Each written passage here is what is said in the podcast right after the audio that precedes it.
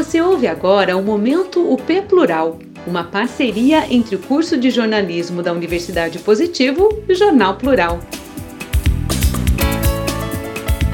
O projeto oferece atendimento gratuito para pessoas com sequelas pós-Covid. Idealizado por mulher que passou 30 dias internada por Covid, iniciativa da assistência física, neurológica e psicológica. A experiência pessoal com a infecção pelo coronavírus levou Raquel Trevesi a criar o projeto Com Ponto Vida, que oferece atendimento especializado para pessoas que se recuperam do vírus, mas sofrem com sequelas. Desde que estava internada na UTI em estado grave, pensava sobre o tratamento após a alta. E a partir de uma conversa com a chefe de enfermagem da UTI já em casa, a questionei e constatei que muitas pessoas realmente não recebem a assistência necessária pós-Covid, relata Raquel. A idealizadora do programa permaneceu 30 dias internada, sendo 20 na UTI. Neste processo, ela presenciou a desassistência de muitas pessoas por não terem condições financeiras de se recuperar plenamente.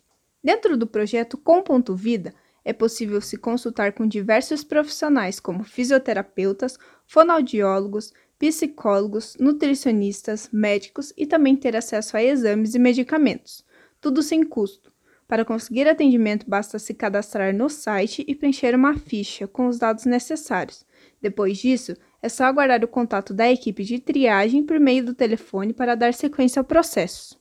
Segundo a coordenadora do Com Ponto Vida no Paraná, a psicóloga Luciana Deutsch, Hoje, 85% das pessoas que se recuperam da Covid apresentam alguma sequela, seja física, neurológica ou psicológica. Por isso, esse trabalho agora é essencial. Existem estudos em universidades de renome no Brasil onde estão observando que as sequelas neurológicas vão acarretar em sequelas emocionais e psicológicas.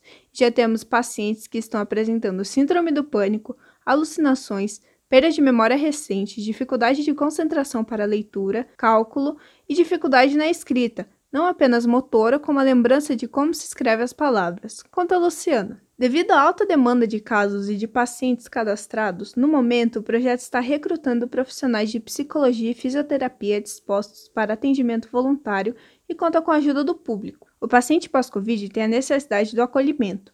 Precisamos, enquanto profissionais da saúde, estarmos dispostos a ouvir cada paciente, relata a coordenadora. Para ser um voluntário, basta acessar o site e preencher o cadastro. Com matéria de Juliana Mendes, a locução deste texto foi de Ana Buzzi, aluna de jornalismo da Universidade Positivo, para o Plural para Ouvir.